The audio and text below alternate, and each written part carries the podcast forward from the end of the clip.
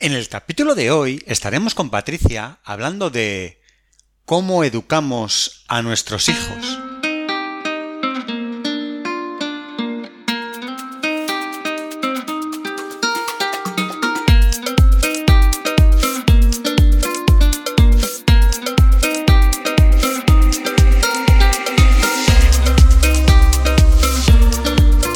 Buenos días a todos. Otro día más aquí para hablar de salud mental. Y de nuevo estamos con nuestra amiga Patricia, que como todos sabéis es psicóloga sanitaria enfocada en población adulta, que trabaja desde las terapias contextuales y es una pieza fundamental del equipo de psicología online avanzada. Muy buenos días, Patricia, ¿cómo estás? Buenos días, buenos días a todos, ¿cómo estás?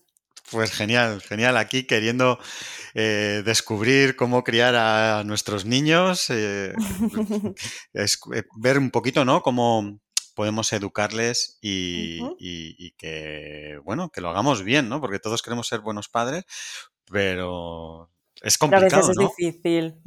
Sí, yo, jo, yo encantada de estar aquí hablando de esto, que además es un tema que me gusta especialmente. así que nada, pues encantada. Genial. Pues cuéntanos un poquito, ¿qué, qué, debe, hacer un padre o una madre para educar correctamente? Bueno, los dos en conjunto, los que sean, ¿no? Porque ahora hay familias tan, tan diversas, pues los padres, madres y todo lo que sea que tengan ese, ese niño o esa niña que, que educar, ¿no? Bueno, pues todo modelo educativo parental debe perseguir al final el objetivo de que, de que el niño tenga un desarrollo saludable, un desarrollo pleno que le permita ser una persona eh, competente ¿no? y poder relacionarse con el mundo desde una perspectiva saludable. Esto implica que, este desarrollo se produzca a nivel psicológico, a nivel emocional, a nivel social, es decir, que el modelo educativo debe de, tocar como varias áreas en las que debemos fomentar que el niño se desarrolle desde esta perspectiva eh, esto es importante porque si yo no soy consciente de, la manera en la que yo estoy educando a mis hijos, no puedo elegir, simplemente actúo movida por, un impulso, por una tendencia. Y esto es un poco peligroso porque puede que me dé cuenta de que al final estoy repitiendo patrones, patrones aprendidos, es decir, que esté replicando la educación que yo misma he recibido ¿no? en mi infancia con mis propios padres. Y claro, estos patrones no tienen por qué ser los más adecuados. Eh, para, para un niño. O también puede ocurrir que si yo no soy consciente de la manera en la que estoy educando a mis hijos, si yo no tengo eh, unos valores ¿no? con los que me sienta comprometida en cuanto a qué le quiero transmitir a, mis hijos, lo que ocurre es que eh, yo actúo movida por mis emociones. Y cuántas veces como padres o madres no nos enfadamos o nos ponemos tristes o nos da miedo, nos da ansiedad una, una situación. Claro, si yo no soy consciente de todo este proceso, voy a actuar movida por estas emociones y, y al final no estoy eligiendo, estoy traspasando mis emociones, mi malestar al niño sin tener en cuenta que a lo mejor eso no es lo más beneficioso para él o para ella. Claro. ¿Y dónde están esas instrucciones?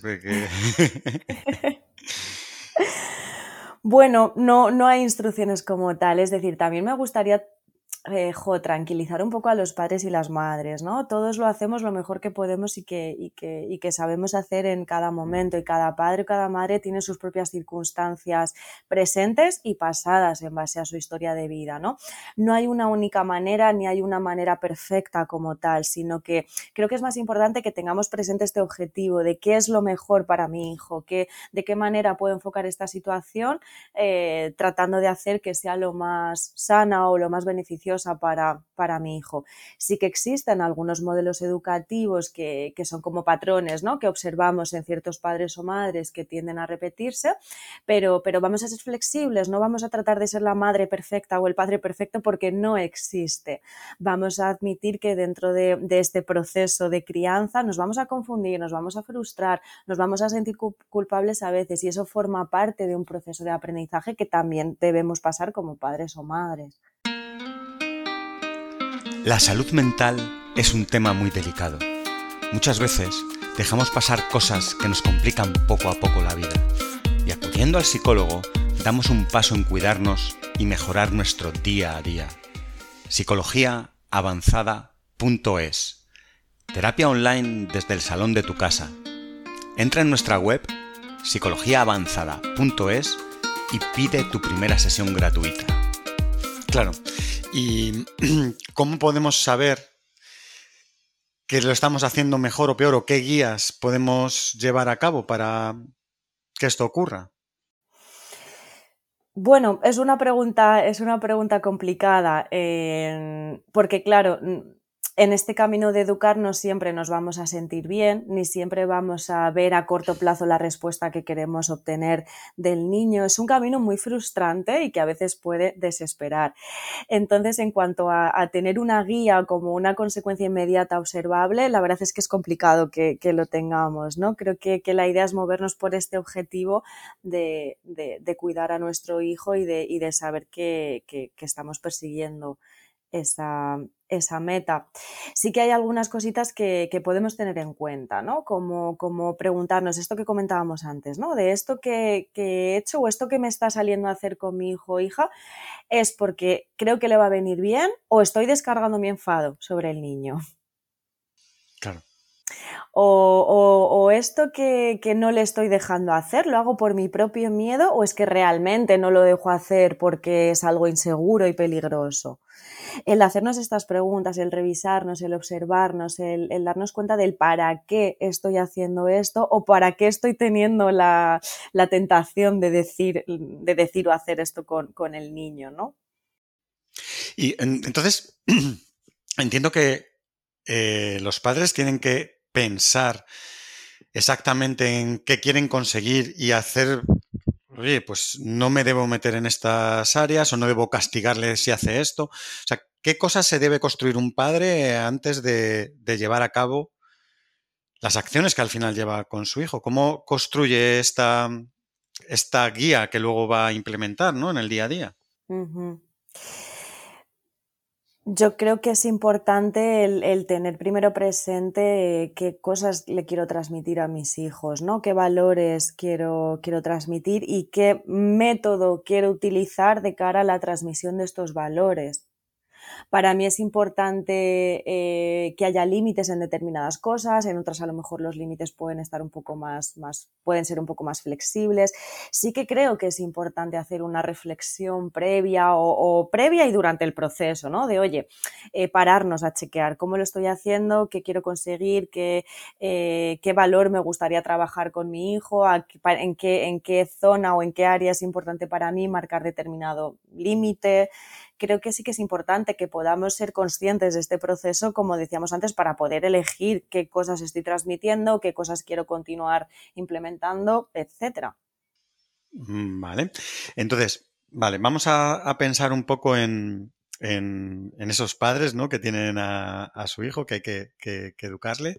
¿Y mm, cuál es el, mayor desafío al que se enfrentan? Entiendo que es poder inculcarle, ¿no? Esas cosas que deciden, esos objetivos, esos ideales que ellos tienen, pero mm, ¿cómo? O sea, es que de verdad, a mí me cuesta ahora, con todo esto que, me, que comentas es muy interesante, pero ¿cómo me lo planteo y llevo a cabo esa acción? Ese me parece que puede ser el gran desafío, ¿no? De, de, para el padre, ¿no? De saber qué llevar a cabo o cómo hacerlo también. Sí, ese podría ser uno de los desafíos, ¿no? El, el, el cómo lo llevo a la cómo lo llevo a la práctica. De hecho, si quieres ahora podemos hablar un poquito más desde la perspectiva más, más práctica, ¿no? Por añadir algo más, J, se me ocurre que creo que uno de los mayores desafíos también es eh, la gestión emocional del propio padre o madre, porque decíamos antes, el camino de la educación, de la crianza, pues está plagado de malestar. También hay momentos preciosos, ¿no? Y probablemente lo, lo deseable por lo menos sería que hubiese un equilibrio, ¿no? Pero es un camino en el que va a aparecer frustración, en el que yo me voy a enfadar, en el que me va a entrar miedo eh, cuando mi hijo adolescente sale por primera vez por la noche. Eh, es un camino plagado de emociones. Si yo como adulta, como madre, no sé gestionar estas emociones, pues el reto se hace aún mayor, ¿no? Y el desafío se hace aún mayor porque voy a trasladar todas esas emociones a mis hijos cuando en realidad es algo mío, es algo mío que yo tengo que aprender a regular. Entonces creo que uno de los mayores desafíos es eso, el mirarnos como adultos y, ver, oye, ¿cómo me llevo yo? ¿Cómo voy a gestionar yo cuando me dé miedo esto o cuando esta situación me enfade? Pero mi objetivo principal sea educar y no desde ese, desde ese enfado. Si quieres podemos empezar a hablar un poquito de los, de los estilos educativos y así lo podemos ver un poco más claro. Hombre, pues si hay estilos educativos, claro, cuéntanos.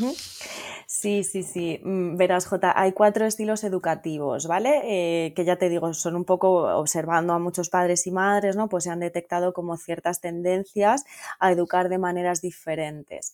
En, en la determinación, por decirlo así, de estos cuatro estilos educativos influyen distintas variables. ¿Vale? Eh, que pueden ir desde la hostilidad en un polo hasta el afecto en el otro, es decir, si yo estoy educando desde una perspectiva más agresiva o más desde el afecto. Y luego otra variable que se tiene en cuenta es si yo, eh, eh, si yo estoy tratando de fomentar la autonomía del niño o bien estoy pecando de controlar en exceso. Fíjate que estas variables como que, las llevamos a un extremo, ¿no? Y, en base a eso delimitamos los cuatro modelos educativos que, que existen. Como te decía, son cuatro. Son el estilo negligente, el autoritario, el sobreprotector y el cooperador o democrático. Podemos empezar por el autoritario si quieres. Pero es que a mí ya escuchar los títulos de cómo se llaman, ya tengo claro cuál es el bueno y... ya da muchísima información, ¿verdad? Sí, sí.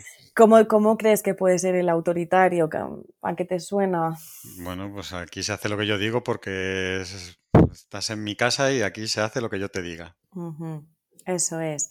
Y además en un tono agresivo, ¿verdad? Probablemente. Claro. El y sin razonar ni... Eso es. Eso es. En el estilo autoritario se combinan las, las variables o los polos que mencionábamos antes de hostilidad y de control. Es decir, aquí se hace lo que yo digo, como tú decías, eh, las normas son muy rígidas, no hay diálogo, no hay negociación, no hay comunicación, esto se hace porque yo soy el padre o la madre y punto. Y no, no hay un proceso empático en el que yo me paro a, revisar, oye, ¿qué es lo que puede estar necesitando ahora mi hijo? O en realidad este límite tan rígido le viene bien. No, no, no, no, es aquí se hace lo que yo digo porque, porque soy yo, la madre y, y punto, ¿no? Y desde esta perspectiva hostil o agresiva. Además, además esta, esta agresividad se puede reflejar en, hacia dos vías, por decirlo así hacia afuera por un exceso de límites, de no puedes hacer esto, no puedes hacer lo otro, no puedes salir solo a la calle, no puedes ir al parque, no puedes ver la tele, no puedes cenar pizza, no puedes tal, tal, tal, tal, un exceso de límites eh, que limitan el desarrollo del niño, porque a lo mejor el niño necesita salir a la calle solo, porque ya por edad le corresponde y, le viene bien para su autonomía. O sea, son límites eh, inflexibles que no, no, no van de la mano, no van a la par que el desarrollo eh, que necesita el niño en, ese momento. Pero también esta agresividad se puede plasmar más como hacia adentro. ¿Qué significa esto? Cuando el padre o la madre le dicen al niño no llores, eso son tonterías, eh, deja de contarme chorradas. Este tipo de expresiones que lo que hacen es invalidar la expresión emocional del niño. Te están diciendo, oye, que lo que tú, lo que tú sientes no vale, no, no me importa, no tiene sentido, ¿no? Eh, es hostilidad en estas, dos, en estas dos direcciones, como podemos ver. También es un modelo, un sistema educativo en el que hay más castigos que premios.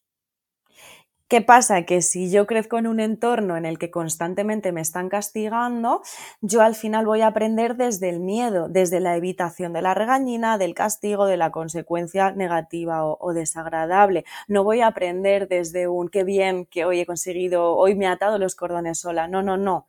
Es como menos mal que he aprendido a atarme los cordones porque ya me lo llevan diciendo un mes y, ya me iban a regañar. Imagínate, por anticipar un poquito, el efecto que esto tiene en la autoestima de ese, niño. También en este modelo abundan mucho las, las críticas, las críticas a la persona y no a lo que la persona hace. Es decir, eh, en lugar de decir, em, jo, pues eh, qué mal se te da o qué mal se te da o, ojo, lo de hacer la cama no se te da muy bien, ¿eh? Venga, te ayudo y lo hacemos juntos eh, y así ves cómo se hace. En lugar de hacer esto en el que yo, en una situación en la que yo señalo una conducta concreta, ¿no? Y expreso que eso es lo que parece que no se te está dando muy bien, lo que hacen estos padres o madres es criticar a la persona, qué torpe eres, es que de verdad no se te da bien nada, es que no puedo confiar en ti para hacer esto. Son críticas muy generales y muy, pues eso, que, al final estás como definiendo la esencia de ese, de ese niño o, niña. Y para terminar, bueno, decíamos que no hay un proceso de negociación, no hay comunicación, hay un exceso control, normas eh, muy rígidas, pero también lo que ocurre es que estos padres o madres imponen los castigos desde su propio enfado no desde un eh, quiero poner un límite a esta conducta de, mi hijo porque no quiero que se repita. No, no, no, es una manera de descargar mi enfado. Utilizo el castigo como una descarga y no como una eh, algo que me permite educar al, niño. Entonces, estas serían un poco las características que reúnen el, el modelo autoritario. Realmente, y Entiendo que aunque se, mm, se utilicen otros métodos, como el democrático, eh, quizá en algún momento, dependiendo de las circunstancias y de lo que se está haciendo, sí se pueda utilizar este método en un caso de que, no sé, mm, igual no, se debe aplicar nunca, pero igual en una situación en la que eh, se está entrando en, en un tema delicado que está claro que no se debe entrar, pues imagínate un niño ya con, cierta edad que esté robando o que esté haciendo algo en el que se sea autoritario, dice, pues esto es así y que, de manera tajante se corte, ¿no? Algo, algo como esto. Por poner un ejemplo, no sé si hay algún momento en el que eso se pueda aplicar o no hay ningún momento en el que eh, se deba hacer.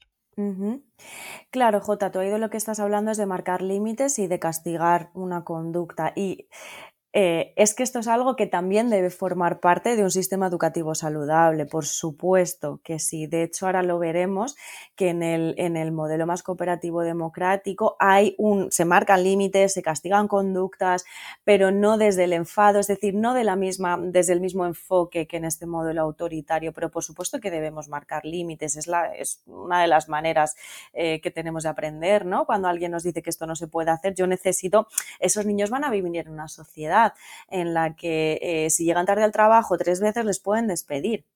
Es que se van a encontrar con límites y con normas. Si yo desde pequeña no me han educado con esos límites, luego no voy a saber eh, tolerarlos, ¿no? Me va a generar muchísima frustración, me voy a enfadar, no lo voy a entender, lo voy a percibir como, como algo que, que no es justo. Entonces, por supuesto que debemos educar con límites, pero no desde esta hostilidad y de este componente tan crítico y desde esta violencia. Eso es algo diferente. Vale, pues cuéntanos un poquito más sobre los otros métodos. Desde el, modelo negligente, el modelo educativo negligente se basa en que al final un poco la idea general es que los padres no están disponibles. No están disponibles ni, ni para resolver necesidades instrumentales ni necesidades emocionales. Los padres sencillamente no están ahí a lo mejor están físicamente presentes, pero no están emocionalmente disponibles. ¿Qué significa esto? Que no hay un establecimiento de límites, no hay unas normas, no hay un orden, no hay, eh, no hay ningún tipo de modelo de referencia. Estos padres ni premian ni castigan. Sencillamente no, no están presentes para identificar qué es lo que está ocurriendo, no son conscientes. Bueno, al final es un modelo educativo muy destructivo y que suele darse en familias eh, más desestructuradas, familias en las que a lo mejor hay un, consumo de sustancias, eh, suele darse más en, estos, en este tipo, familias en las que existe algún tipo de maltrato, de abuso, entonces, claro, al final son unas figuras educativas totalmente ausentes y el niño no tiene ningún tipo de modelo de referencia. Hay un exceso de flexibilidad porque no hay un orden ni para las comidas, ni en horarios de sueño, ni de alimentación, ni de higiene, ni de nada. O sea, como te puedes imaginar, es un... pues bastante complicado, ¿no? Una situación muy complicada. Sí, sí, sí, totalmente. Me imagino que de todas formas una situación como esa que a lo mejor la que hemos comentado inicialmente no, pero una situación como esta es más fácil detectar que algo está pasando desde el sistema educativo, ¿no? Cuando el niño esté en clase, detectar pues esta desorganización, que un niño llegue sin desayunar o cansado porque no ha dormido o, sin higiene. A lo mejor es más fácil detectar ciertas claves y desde ahí se podría hacer algo, ¿no? Claro, además son niños que suelen tener muchas, eh, muchos problemas para adaptarse a la rutina escolar, ¿no? Suele haber pues muchísimo fracaso escolar, absentismo, etcétera. Entonces, claro, desde servicios sociales, desde el propio servicio de, orientación del colegio, pues lo suelen, se suele detectar, suele ser bastante, bastante visible. Lo que también puede ocurrir es que en estas familias terceras personas son las que se encargan más o menos del cuidado básico, ¿no? De, de, los niños. Entonces, bueno, en este sentido a lo mejor puede pasar un poco desapercibido, pero sí que suele, sí que suele haber señales bastante evidentes de que está ocurriendo una situación de este tipo. Claro. ¿Y qué otros métodos? Nos faltan dos. El estilo sobreprotector. ¿Qué combinación hay detrás de este estilo sobreprotector? Afecto y control. ¿Qué significa esto? Significa que em, hay muy pocas normas, hay una falta de, límites. Claro, dirás, pero Patricia, acabas de decir que hay control, ¿no? ¿Cómo, control y falta de, falta de normas? El control se refiere, es un poco esta idea de, eh, jo, todavía no sabes atarte los cordones, déjame, anda, que te los ato yo más deprisa. Es decir, hay un control en cuanto a que no se fomenta la autonomía del niño porque ya está ahí la madre o el padre para resolverlo por él. Pero fíjate que eh, lo hace también desde la crítica. Es decir, en este modelo educativo hay una parte de afecto, pero también hay una parte de crítica muy alta. Es como no estoy fomentando tu autonomía porque hago yo las cosas por ti, pero encima te critico porque todavía no sabes hacer eso. Es un modelo muy ambivalente, muy inconsistente, que claro, esto tiene una repercusión importante en en los niños, ¿no? Es un, sistema, un modelo educativo en el que eh, se dan excesivos premios, muy pocos castigos, y cuando se impone un castigo eh, hay mucha, mucha ambivalencia en el sentido de que los castigos son inconsistentes, que te amenazo con que te voy a castigar 15 días sin salir a la calle, pero pasan dos días y te dejo salir porque pobrecito que estás en casa. Eh, cuando lo ideal es no castigar 15 días porque es un exceso, pero tampoco modificar la norma. Si yo le dicho a mi hijo que le voy a castigar este tiempo, lo tengo que cumplir. Claro. Em, y entonces al final eso, no, no, se fomenta la autonomía de los niños. Fíjate que lo que ocurre, como en las cenas de atarte los cordones, ¿no? Lo que ocurre es que la madre o el padre se impacienta al ver que el niño todavía no se lo sabe atar, entonces no puede regular su propia emoción de ansiedad y se los acaba atando. Es decir, eh, estos adultos suelen tener bastantes dificultades para regular sus propias emociones y al final eso lo trasladan a, los niños. Y si quieres hablamos del último, que es el más sí, Estaba deseando llegar a este. ¿Cómo se hace eh, de la manera más sana, no? El modelo democrático o cooperador es aquel que combina autonomía y afecto. Es decir, todas mis acciones como madre van encaminadas a fomentar la autonomía del niño desde una perspectiva afectuosa. ¿Qué significa esto? Significa que en un estilo democrático hay normas, hay límites, pero están adaptados al nivel de desarrollo del niño. Y ojo, cuando yo pongo estos límites lo hago desde el afecto. Desde un hijo no puedes hacer esto porque esto no es bueno para ti o porque si no luego no vas a cenar. Eh, lo hago desde el afecto, no desde el enfado. Me voy a enfadar, claro que sí, me voy a enfadar, pero tengo yo que trabajarme mi enfado y poder comunicarme desde una forma asertiva con mi hijo, no desde la agresión o desde la, desde la agresividad. Em, también hay castigos y hay premios. De una manera equilibrada, es decir, se hace un uso adecuado de, estos, de, esta manera que al final es de marcar límites, ¿no? El, castigar o el, o el, premiar alguna, algo que ha hecho el niño, alguna, alguna conducta. Y además los premios no son solo instrumentales, no es un cómo ha sacado buenas notas de regalo X consola, ¿no? Sino que también un premio es un refuerzo verbal, un, jo, hijo, me siento orgullosa de ti, qué bien lo has hecho, o fíjate qué, contento te estás poniendo eh, por haber sacado esto adelante es decir, hay una parte de atención, de comunicación, de amabilidad, de, poner en valor lo que el niño hace o lo que el niño está, está consiguiendo. Hay diálogo, hay negociación y ojo, en la línea de lo que preguntabas antes, hay límites que no hay que negociarlos. Es decir, yo mm, puedo no querer negociar que mi hijo de 11 años salga por la noche a la calle porque, porque considero que es muy pequeño y que, no tiene la madurez suficiente como para desenvolverse en determinadas situaciones. Y eso no tengo por qué negociarlo. Es decir, no todo se negocia. Yo como madre puedo poner unos límites sin que haya un proceso de negociación explicándoselo al niño y es ahí donde entra la comunicación. Eso es lo que te iba a comentar. Probablemente en el otro sistema es no sales porque yo te lo digo y aquí sí habrá un diálogo y se le dirán ya lo podrás hacer, todavía no, dentro de unos años, cuando tal, y ahora mismo no puedes hacerlo por esto, por lo otro. Eso es, eso es.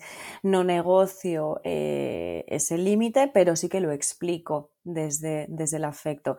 Esto no significa que el niño lo vaya a entender a la primera y que no vaya a insistir pero ahí está mi autocontrol como madre de entender que él se está frustrando porque no entiende el límite, que, que lo que quiere salir a la calle forma parte de, este proceso como, como, decíamos, ¿no? La idea un poco, ya para terminar, es... Em, es ejercer cierto, eh, cierto control al niño, primero de una manera externa, para que poco a poco él vaya interiorizando sus propios límites. Al principio estos límites son externos, los bebés no nacen eh, conociendo los límites o lo que deben o no deben hacer o lo que está bien o lo que está mal, somos nosotros quienes como figuras externas servimos como modelos de todo esto hasta que poco a poco el niño lo va interiorizando, siempre desde el afecto y desde, desde la asertividad y la amabilidad, claro. Eh, te, quería comentar, mm, porque esto está muy bien y que yo puedo decidir efectivamente voy a utilizar el método correcto, ¿no? Pero luego en el día a día siempre habrá momentos, ¿no? En el que aunque yo intente dialogar siempre y explicar las cosas y tal, haya momentos que los padres, mm, por lo que sea, como comentabas, ¿no? Por tus propias emociones, por que me ha pillado de cierta manera o por lo que está haciendo me ha sobrepasado, en el que te salgas de ese modelo educativo y entres en la zona ¿no? de los otros modelos que has explicado. ¿Qué debe hacer? ¿Qué deben hacer los padres para que mm, esto no ocurra, ocurra lo menos posible? O, para que no les afecte si ha ocurrido, para que sepan reconducir. ¿Qué, qué pueden hacer los padres? Creo que puede ser muy útil tener en mente que Debemos de ser modelos de nuestros hijos, debemos de ser un modelo de referencia. ¿Y esto qué significa? Que no somos perfectos y que eh, si he tenido un día de un estrés tremendo en el trabajo y llego y, y el peque hace alguna trastada, pues es esperable que yo pueda perder los papeles en algún momento de mi vida, ¿no? Es algo que forma parte, somos imperfectos por, naturaleza, ¿no? Em, está bien que esto ocurra, forma parte de, esta imperfección, como, como decimos, ¿no? ¿Cómo puedo ejercer yo de modelo para mi hijo en esa situación? Normalizándolo y hablándolo, ¿no? Oye, hijo, siento que quizás te he gritado antes, perdóname, mamá ha tenido un día muy estresante y, no te he hablado de la manera en la que me hubiese gustado, te pido, te pido perdón. Fíjate cómo mamá a veces también se equivoca, ¿verdad? Siento, siento haberte gritado y siento haberte hecho sentir, sentir mal. También tienes que entender que lo que has hecho no estaba bien y que entonces es lógico que mamá se enfade, pero mamá se ha enfadado más de la cuenta, perdóname. Fíjate, normalizando esto, ¿no? Normalizando el que podemos perder los papeles, pero que hay una conducta correctora, por decirlo así, de eso, en la que me puedo disculpar, en la que puedo admitir mis errores, sin quitar esta parte de lo que tú has hecho no ha estado bien, pero yo he, actuado de una manera demasiado reactiva. Es decir, que al final implica también el mostrarnos con nuestros hijos como seres humanos, como que nos equivocamos, como que hay veces que nos debemos disculpar, como que hay veces que podemos perder un poco los papeles. Bueno, todo eso el niño está aprendiendo a gestionarlo para cuando le ocurra a él, viéndonos a nosotros cómo lo hacemos. Si yo hago como si no hubiese pasado nada, el niño no va a aprender que, hay que reconocer los errores, que hay que disculparse. Entonces, en todo momento, hagas lo que hagas, piensa, ¿estoy siendo un buen modelo para mi hijo? Como, como, por ejemplo cuando queremos marcar un límite de es que no me gusta que mi hijo esté todo el día jugando a la consola. Pregúntate, ¿cuánto tiempo pasas tú con el móvil en la mano? ¿No? Sí, sí, sí. Efectivamente. Entonces vamos a observarnos y, vamos a tratar de actuar como, esa referencia, ¿no? Vamos a tratar de, de, inculcar valores, los valores que cada uno libremente elija, pero también vamos a ser coherentes con lo que decimos y con lo que luego nosotros hacemos como adultos. Mm, me parece increíble las pinceladas que nos has dado, cómo has ido eh, aquí destapando todos estos consejos, ¿no? De, cómo no, o cómo hacerlo mal y, cómo hacerlo bien. Eh, no sé si hay algo más que quieras aportar a todo esto sobre todo trasladar esta idea de, que no somos perfectos, pero que dentro de... Em, es decir, como, como, como, me han dicho a mí muchas veces, ¿no? Em, no es malo meter la pata, sino que todos vamos a meter la pata. Lo importante es darnos cuenta y sacarla rápido. Entonces creo que con, esa, con, ese, con eso lo reflejo un poco todo, ¿no? Todos nos vamos a equivocar, está bien, no pasa nada, somos humanos y somos imperfectos, pero vamos a ser conscientes y vamos a tratar de corregirlo. Claro, muy bien. Eh, Patricia, me ha encantado el capítulo de hoy. Creo que debemos hablar algo más sobre, sobre, sobre esto otro día. Y muchísimas gracias. Nada, gracias a vosotros como siempre, un placer. Que tengas un día genial. Igualmente. Chao, chao. La salud mental es un tema muy delicado. Muchas veces dejamos pasar cosas que nos complican poco a poco la vida. Y acudiendo al psicólogo, damos un paso en cuidarnos y mejorar nuestro día a día. Psicologiaavanzada.es Terapia online desde el salón de tu casa. Entra en nuestra web psicologiaavanzada.es y pide tu primera sesión gratuita.